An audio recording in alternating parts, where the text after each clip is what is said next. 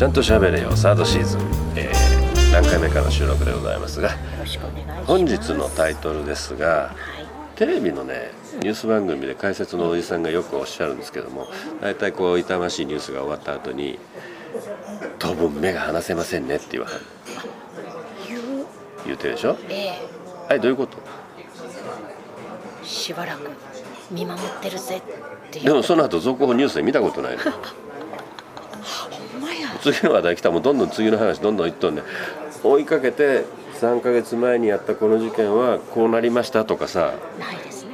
そのなんていうんですかね。こう調査報道っていうものがさあ全くないでしょ今。ないですね。新聞記者記者会見でカタカタカタカタカタってキーボード叩いてるだけやんかもっと聞けやお前らみたいなキャスターの方が当分目が離せませんねって言ってだからキャスターの方が一人でじーっと見てはるんちゃいますどっかで注意深く見守っていきたいと思います。そう注意深く見守るってどういう見守り方やねなんやろ。だから手も出さない。ん風影からこそっと見守るのが注意深く見守るんか？一応気にしてますよずっと。っていう意思表示なんかな。そういうこと。でもねそういう便利なね放送ワードってありますよね。テレビそのパレードやんか。はい。いやでも多少使ってるような気がするな私。やばいな。何何言ってるか分からへん。あ放送人としてはちょっと気をつけていただいた方がいいんじゃないですか？いやほんまや。私結構ね、うん。言ってるかも。なんて言って例えばねうん。いろんな情報をお伝えします。うんね。興味のある方はぜひぜひチェックしてみてくださいねって。で興味がある方はチェックするんですけどね、うん。それを言うっていうのはなんだろう。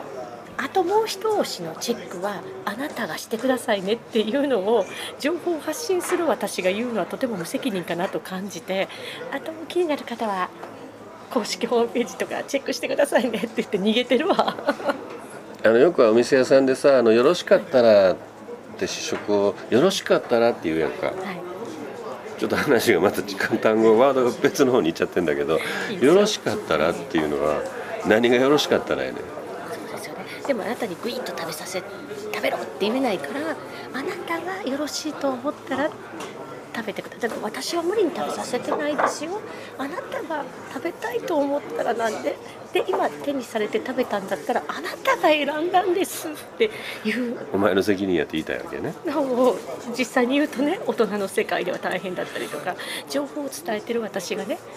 あとは調べろって言えないじゃないですか。だからチェックしてみてくださいね。って言ってんのかな？あほんま私ちゃんと喋れよやわ。それは注意深く見守っていきたいと思います。